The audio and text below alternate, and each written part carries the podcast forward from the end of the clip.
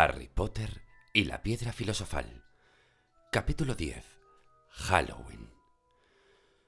Malfoy no podía creer lo que veía en sus ojos cuando vio que Harry y Ron todavía estaban en Hogwarts al día siguiente, con aspecto cansado pero muy alegres. En realidad, por la mañana Harry y Ron pensaron que el encuentro con el perro de tres cabezas había sido una excelente aventura, y ya estaban preparados para tener otra. Mientras tanto, Harry le habló a Ron del paquete que había sido llevado de Gringotts a Hogwarts y pasaron un rato largo preguntándose qué podía ser aquello para necesitar una protección así. Es algo muy valioso o muy peligroso, dijo Ron. O las dos cosas, opinó Harry. Pero como lo único que sabían con seguridad del misterioso objeto era que tenía unos 5 centímetros de largo, no tenían muchas posibilidades de adivinarlo sin otras pistas. Ni Neville ni Hermione demostraron el menor interés en lo que había debajo del perro y la trampilla. Lo único que le importaba a Neville era no volver a acercarse nunca más al animal. Hermione se negaba a hablar con Harry y Ron, pero como era una sabionda mandona, los chicos lo consideraron como un premio.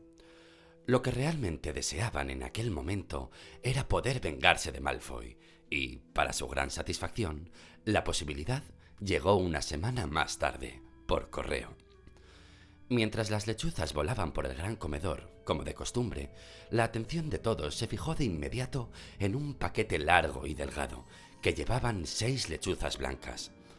Harry estaba tan interesado como los demás en ver qué contenía, y se sorprendió mucho cuando las lechuzas bajaron y dejaron el paquete frente a él, tirando al suelo su tocino. Se estaban alejando cuando otra lechuza dejó caer una carta sobre el paquete. Harry abrió el sobre para leer primero la carta, y fue una suerte, porque decía, No abras el paquete en la mesa. Contiene tu nueva Nimbus 2000, pero no quiero que todos sepan que te han comprado una escoba, porque también querrán una. Oliver Wood te esperará esta noche en el campo de Quidditch a las 7 para tu primera sesión de entrenamiento. Minerva McGonagall. Harry tuvo dificultades para ocultar su alegría mientras le alcanzaba la nota a Ron. ¡Una Nimbus 2000!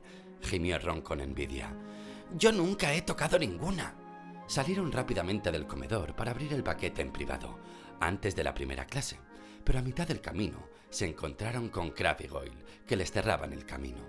Malfoy le quitó el paquete a Harry y lo examinó. Es una escoba, dijo, devolviéndoselo bruscamente, con una mezcla de celos y rencor en su cara. Esta vez lo has hecho, Potter. Los de primer año no tienen permiso para tener una. Ron no pudo resistirse. No es ninguna escoba vieja, dijo. Es una Nimbus 2000. ¿Cuál dijiste que tenías en casa, Malfoy? ¿Una Cometa 260? Ron rió con aire burlón. Las Cometa parecen veloces, pero no tienen nada que hacer con las Nimbus. ¿Qué sabes tú, Weasley, si no puedes comprar ni la mitad del palo? replicó Malfoy. Supongo que tú y tus hermanos tenéis que ir reuniendo la escoba ramita a ramita. Antes de que Ron pudiera contestarle, el profesor Flitwick apareció detrás de Malfoy. No os estaréis peleando, ¿verdad, chicos? preguntó con voz chillona. A Potter le han enviado una escoba, profesor, dijo rápidamente Malfoy. Sí, sí, sí, está muy bien, dijo el profesor Flitwick, mirando radiante a Harry. La profesora McGonagall me habló de las circunstancias especiales, Potter. ¿Y qué modelo es? Una Nimbus 2000, señor, dijo Harry, tratando de no reír ante la cara de horror de Malfoy. Y realmente es gracias a Malfoy que la tengo. Harry y Ron subieron por la escalera, conteniendo la risa ante la evidente furia y confusión de Malfoy. Bueno, es verdad, continuó Harry cuando llegaron al final de la escalera de mármol. Si él no hubiera robado la recordadora de Neville, yo no estaría en el equipo. ¿Así que crees que es un premio por quebrantar las reglas? Se oyó una voz irritada a sus espaldas. Hermión subía la escalera, mirando con aire de desaprobación el paquete de Harry. Pensaba que no nos hablabas, dijo Harry. Sí, continúa así, dijo Ron. Es mucho mejor para nosotros. Hermión se alejó con la nariz hacia arriba. Durante aquel día, Harry tuvo que esforzarse por atender a las clases. Su mente volvía al dormitorio, donde su escoba nueva estaba debajo de la cama, o se iba al campo de Quidditch, donde aquella misma noche aprendería a jugar. Durante la cena comió sin darse cuenta de lo que tragaba, y luego se apresuró a subir con Ron para sacar, por fin, a la Nimbus 2000 de su paquete. ¡Oh! suspiró Ron cuando la escoba rodó sobre la colcha de la cama de Harry. Hasta Harry, que no sabía nada sobre las diferencias en las escobas, pensó que parecía maravillosa. Pulida y brillante, con el mango de caoba, tenía una larga cola de ramitas rectas y, escrito en letras doradas, Nimbus 2000. Cerca de las siete, Harry salió del castillo y se encaminó hacia el campo de Quidditch. Nunca había estado en aquel estadio deportivo. Había cientos de asientos elevados en tribunas alrededor del terreno de juego, para que los espectadores estuvieran a suficiente altura para ver lo que ocurría. En cada extremo del campo había tres postes dorados con aros en la punta. Le recordaron los palitos de plástico con los que los niños muggles hacían burbuja, solo que estos eran de 15 metros de alto. Demasiado deseoso de volver a volar antes de que llegara Wood, Harry montó en su escoba y dio una patada en el suelo. ¡Qué sensación! Subió hasta los postes dorados y luego bajó con rapidez al terreno de juego. La Nimbus 2000 iba donde él quería con solo tocarla. ¡Eh, Potter! ¡Baja! Había llegado Oliver Wood. Llevaba una caja grande de madera debajo del brazo. Harry aterrizó cerca de él. Muy bonito, dijo Wood con los ojos brillantes. Ya veo lo que quería decir McGonagall. Realmente tienes un talento natural. Voy a enseñarte las reglas esta noche y luego te unirás al equipo para el entrenamiento, tres veces por semana. Abrió la caja. Dentro había cuatro pelotas de distinto tamaño. Bueno, dijo Wood, el Quidditch es fácil de entender, aunque no tan fácil de jugar. Hay siete jugadores en cada equipo. Tres se llaman cazadores, Tres cazadores, repitió Harry, mientras Wood sacaba una pelota rojo brillante, del tamaño de un balón de fútbol. Esta pelota se llama Quaffle, dijo Wood. Los cazadores se tiran la Quaffle y tratan de pasarla por uno de los aros de gol. Obtienen 10 puntos cada vez que la Quaffle pasa por un aro. ¿Me sigues? Los cazadores tiran la Quaffle y la pasan por los aros de gol, recitó Harry. Entonces es una especie de baloncesto, pero con escobas y seis canastas. ¿Qué es el baloncesto? preguntó Wood. Olvídalo, respondió rápidamente Harry. Hay otro jugador en cada lado, que se llama guardián. Yo soy el guardián de Gryffindor. Tengo que volar alrededor de nuestros aros y detener los lanzamientos del otro equipo. Tres cazadores y un guardián, dijo Harry, decidido a recordarlo todo. Y juegan con la Quaffle. Eh, perfecto. Ya lo tengo. ¿Y para qué son esas? Señaló las tres pelotas restantes. Ahora te lo enseñaré, dijo Wood. Toma esto. Dio a Harry un pequeño palo parecido a un bate de béisbol. Voy a enseñarte para qué son, dijo Wood. Esas dos son las Bludgers. Enseñó a Harry dos pelotas idénticas, pero negras y un poquito más pequeñas que la roja Quaffle. Harry notó que parecían querer escapar de las tiras que la sujetaban dentro de la caja. Quédate atrás, previno Wood a Harry. Se inclinó y soltó una de las Bludgers. De inmediato, la pelota negra se elevó en el aire y se lanzó contra la cara de Harry. Harry la rechazó con el bate para impedir que le rompiera la nariz y la mandó volando por el aire. Pasó zumbando alrededor de ellos y luego se tiró contra Wood, que se las arregló para sujetarla contra el suelo. ¿Ves? dijo Wood jadeando, metiendo la pelota en la caja a la fuerza y asegurándola con las tiras. Las Bludgers andan por ahí, tratando de derribar a los jugadores de las escobas. Por eso hay dos golpeadores en cada equipo. Los gemelos Weasley son los nuestros. Su trabajo es proteger a su equipo de las Bludgers y desviarlas hacia el equipo contrario. ¿Lo has entendido? Tres cazadores tratan de hacer puntos con la Quaffle el guardián vigila los aros y los golpeadores mantienen alejadas las Bludgers de su equipo, resumió Harry. Muy bien, dijo Wood. Mm, ¿Han matado las Bludgers alguna vez a alguien? preguntó Harry, deseando que no se le notara la preocupación. Nunca en Hogwarts. Hemos tenido algunas mandíbulas rotas, pero nada peor hasta ahora. Bueno, el último miembro del equipo es el buscador. Ese eres tú. Y no tienes que preocuparte por la Quaffle o las Bladgers, a menos que me rompan la cabeza. Tranquilo, los Weasley son los oponentes perfectos para las Bladgers. Quiero decir que ellos son como una pareja de Bladgers humanos. Wood buscó en la caja y sacó la última pelota. Comparada con las otras, era pequeña, del tamaño de una nuez grande. Era de un dorado brillante y con pequeñas alas plateadas. Esta dorada, continuó Wood, es la Snitch. Es la pelota más importante de todas. Cuesta mucho de atrapar por lo rápida y difícil de ver que es. El trabajo del buscador es atraparla. Tendrás que ir y venir entre cazadores, golpeadores, la Quaffle y las Bladgers antes de que la coja el otro buscador, porque cada vez que un buscador la atrapa, su equipo gana 150 puntos extra, así que prácticamente acaba siendo el ganador. Por eso molestan tanto a los buscadores. Un partido de Quidditch solo termina cuando se atrapa las Nits, así que puede durar muchísimo.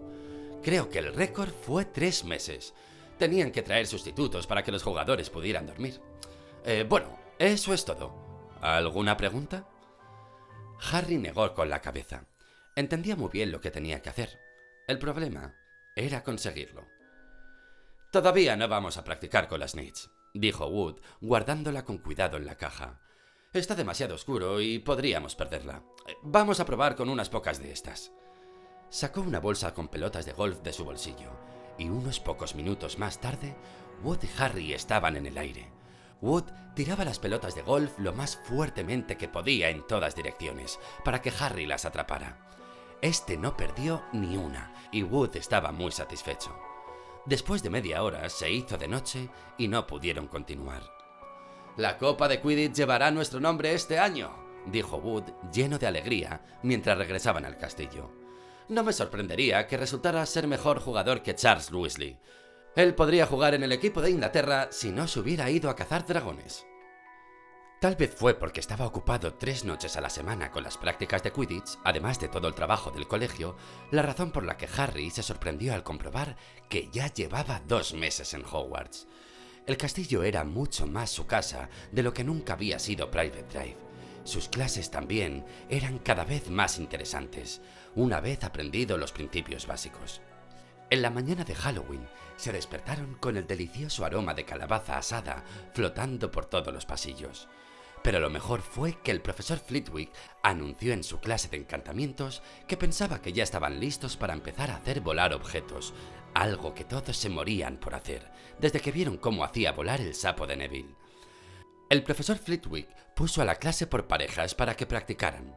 La pareja de Harry era Seamus Finnegan, lo que fue un alivio porque Neville había tratado de llamar su atención. Ron, sin embargo, tuvo que trabajar con Hermione Granger. Era difícil decir quién estaba más enfadado de los dos. La muchacha no les hablaba desde el día en que Harry recibió su escoba. Y ahora, no os olvidéis de ese bonito movimiento de muñeca que hemos estado practicando, dijo con voz aguda el profesor, subido a sus libros como de costumbre. Agitar y golpear. Recordad, agitar y golpear. Y pronunciar las palabras mágicas correctamente. Es muy importante también. No os olvidéis nunca del mago Barufio que dijo S en lugar de F y se encontró tirado en el suelo con un búfalo en el pecho. Era muy difícil. Harry y Simus agitaron y golpearon, pero la pluma, que debía volar hasta el techo, no se movía del pupitre. Simus se puso tan impaciente que la pinchó con su varita y le prendió fuego, y Harry tuvo que apagarlo con su sombrero.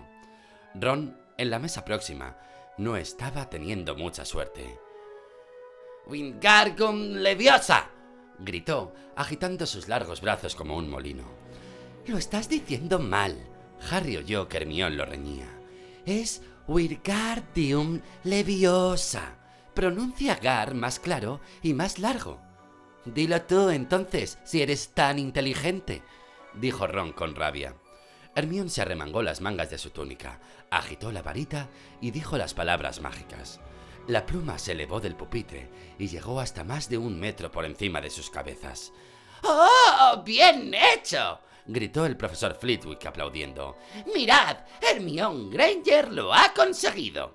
Al finalizar la clase, Ron estaba de muy mal humor.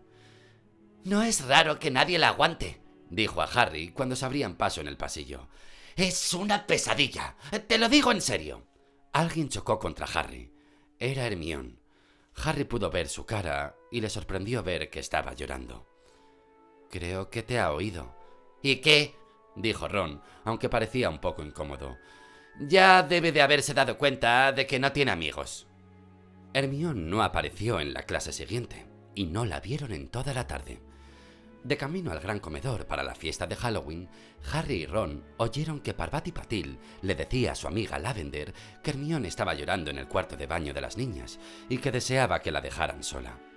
Ron parecía más molesto aún, pero un momento más tarde habían entrado en el gran comedor, donde las decoraciones de Halloween les hicieron olvidar a Hermione.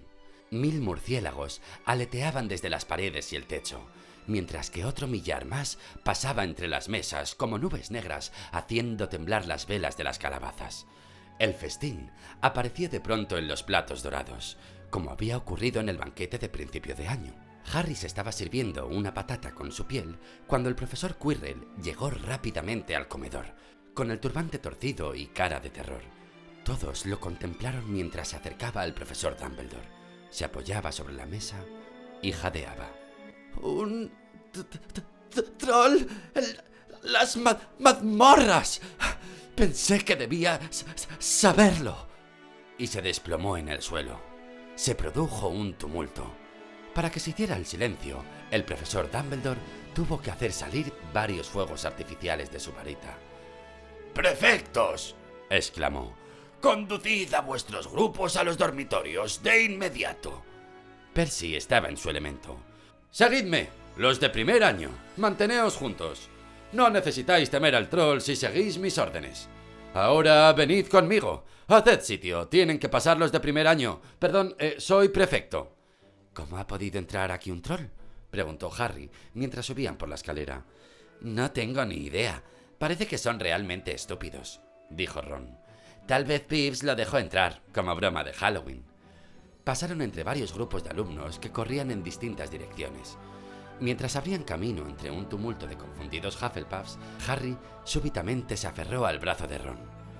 Acabo de acordarme. Hermión. ¿Qué pasa con ella? No sabe nada del troll. Ron se mordió el labio. Oh, bueno, dijo enfadado. Pero que Percy no nos vea. Se agacharon y se mezclaron con los Hufflepuffs que iban hacia el otro lado. Se deslizaron por un pasillo desierto y corrieron hacia el cuarto de baño de las niñas. Acababan de doblar una esquina cuando oyeron pasos rápidos a sus espaldas. ¡Percy! susurró Ron, empujando a Harry detrás de un gran buitre de piedra. Sin embargo, al mirar, no vieron a Percy, sino a Snape. Cruzó el pasillo y desapareció de la vista. ¿Qué es lo que está haciendo? murmuró Harry. ¿Por qué no están las mazmorras con el resto de los profesores? No tengo la menor idea. Lo más silenciosamente posible, se arrastraron por el otro pasillo, detrás de los pasos apagados del profesor. Se dirige al tercer piso, dijo Harry, pero Ron levantó la mano. ¿No sientes un olor raro? Harry olfateó, y un aroma especial llegó a su nariz, una mezcla de calcetines sucios y baño público que nadie limpia. Y lo oyeron un gruñido y las pisadas inseguras de unos pies gigantescos. Ron señaló al fondo del pasillo, a la izquierda. Algo enorme se movía hacia ellos. Se ocultaron en las sombras y lo vieron surgir a la luz de la luna. Era una visión horrible, más de tres metros y medio de alto, y tenía la piel de color gris piedra, un descomunal cuerpo deforme y una pequeña cabeza pelada.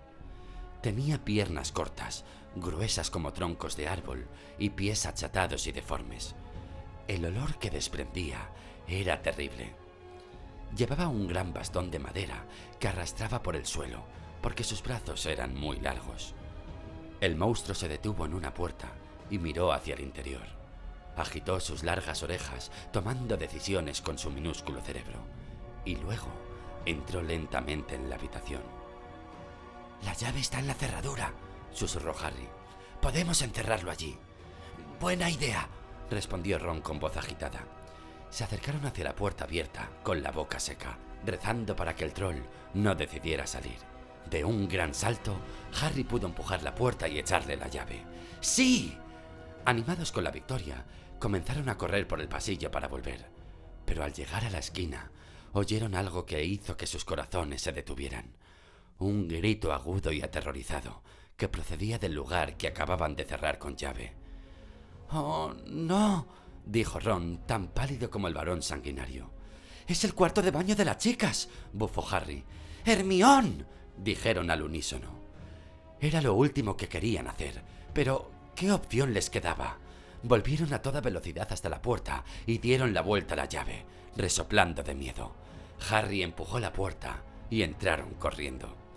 Hermione Granger estaba agazapada contra la pared opuesta, con aspecto de estar a punto de desmayarse. El personaje deforme avanzaba hacia ella, chocando contra los lavamanos. ¡Distráelo! gritó Harry desesperado, y tirando de un grifo, lo arrojó con toda su fuerza contra la pared. El troll se detuvo a pocos pasos de Hermione. Se balanceó, parpadeando con aire estúpido, para ver quién había hecho aquel ruido. Sus ojitos malignos detectaron a Harry. Vaciló y luego se abalanzó sobre él levantando su bastón. ¡Eh, cerebro de guisante! gritó Ron desde el otro extremo, tirándole una cañería de metal.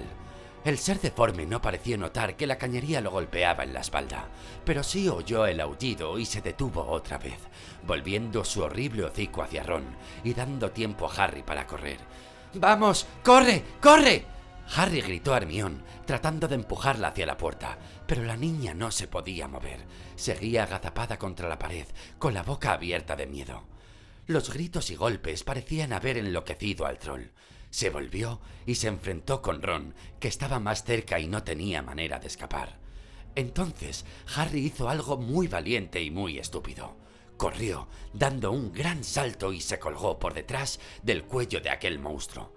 La atroz criatura no se daba cuenta de que Harry colgaba de su espalda, pero hasta un ser así podía sentirlo si uno le clavaba un palito de madera en la nariz, pues la varita de Harry todavía estaba en su mano cuando saltó y se había introducido directamente en uno de los orificios nasales del troll. Chillando de dolor, el troll se agitó y sacudió su bastón, con Harry colgado de su cuello y luchando por su vida. En cualquier momento, el monstruo lo destrozaría o le daría un golpe terrible con el bastón. Hermione estaba tirada en el suelo, aterrorizada. Ron empuñó su varita sin saber qué iba a hacer y se oyó gritar el primer hechizo que se le ocurrió. ¡Wingargun Leviosa! El bastón salió volando de las manos del tron. Se elevó muy arriba y luego dio la vuelta y se dejó caer con fuerza sobre la cabeza de su dueño. El troll se balanceó y cayó boca abajo con un ruido que hizo temblar la habitación. Harry se puso de pie. Le faltaba el aire. Ron estaba allí, con la varita todavía levantada, contemplando su obra. Hermión fue la primera que habló. ¿Está muerto? No lo creo, dijo Harry. Supongo que está desmayado. Se inclinó y retiró su varita de la nariz del troll. Estaba cubierta por una gelatina gris. ¡Qué asco! La limpió en la piel del troll. Un súbito portazo y fuertes pisadas hicieron que los tres se sobresaltaran.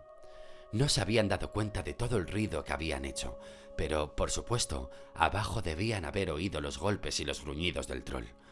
Un momento después, la profesora McGonagall entraba apresuradamente en la habitación, seguida por Snape y Quirrell, que cerraban la marcha.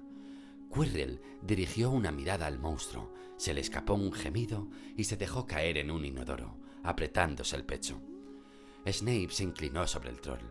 La profesora McGonagall miraba a Ron y Harry. Nunca la habían visto tan enfadada. Tenía los labios blancos. Las esperanzas de ganar 50 puntos para Gryffindor se desvanecieron rápidamente de la mente de Harry. ¿En qué estabais pensando? ¡Por todos los cielos! dijo la profesora McGonagall con una furia helada. Harry miró a Ron, todavía con la varita levantada. Tenéis suerte de que no os haya matado. ¿Por qué no estabais en los dormitorios? Snape dirigió a Harry una mirada aguda e inquisidora. Harry clavó la vista en el suelo, deseoso que Ron pudiera esconder la varita. Entonces, una vocecita surgió de las sombras. Por favor, profesora McGonagall, Me estaban buscando a mí. ¡Hermione Granger! Hermione finalmente se había puesto de pie. Yo vine a buscar al troll porque yo... Yo pensé que podía vencerlo, porque, ya sabe, había leído mucho sobre el tema. Ron dejó caer su varita. ¿Hermione Granger diciendo una mentira a su profesora? Si ellos no me hubieran encontrado, yo ahora estaría muerta. Harry le clavó su varita en la nariz y Ron lo hizo golpearse con su propio bastón. No tuvieron tiempo de ir a buscar ayuda. Estaba a punto de matarme cuando ellos llegaron. Harry y Ron trataron de no poner cara de asombro. Bueno, en ese caso, dijo la profesora McGonagall contemplando a los tres niños. Hermione Granger, eres una tonta. ¿Cómo creías que ibas a derrotar a un troll gigante tú sola? Hermione bajó la cabeza. Harry estaba mudo. Hermione era la última persona que haría algo contra las reglas, y allí estaba, fingiendo una infracción para liberarlos a ellos del problema. Era como si Snape empezara a repartir golosinas. Hermione Granger, por esto Gryffindor perderá cinco puntos, dijo la profesora McGonagall. Estoy muy desilusionada con tu conducta. Si no te ha hecho daño, mejor que vuelvas a la torre Gryffindor. Los alumnos están terminando la fiesta en sus casas. Hermione se marchó. La profesora McGonagall se volvió hacia Harry y Ron. Bueno, sigo pensando que tuvisteis suerte, pero no muchos de primer año podrían derrumbar a esta montaña. Habéis ganado cinco puntos cada uno para Gryffindor. El profesor Dumbledore será informado de esto. Podéis iros. Salieron rápidamente y no hablaron hasta subir dos pisos. Era un alivio estar fuera del alcance del olor del troll, además del resto. Tendríamos que haber obtenido más de diez puntos, se quejó Ron. Cinco, querrás decir, una vez que se descuente los de Hermión. Se portó muy bien al sacarnos de este lío, admitió Ron. Claro que nosotros la salvamos, no habría necesitado que la salváramos si no la hubiéramos encerrado con esa cosa, le recordó Harry. Habían llegado al retrato de la señora gorda. Hocico de cerdo, dijeron y entraron. La sala común estaba llena de gente y ruidos. Todos comían lo que les habían subido. Hermión, sin embargo, estaba sola, cerca de la puerta, esperándolos. Se produjo una pausa muy incómoda. Luego, sin mirarse, todos dijeron, Gracias y corrieron a buscar platos para comer. Pero desde aquel momento, Hermione Granger se convirtió en su amiga. Hay algunas cosas que no se pueden compartir sin terminar unidos, y derrumbar a un troll de tres metros y medio es una de esas cosas.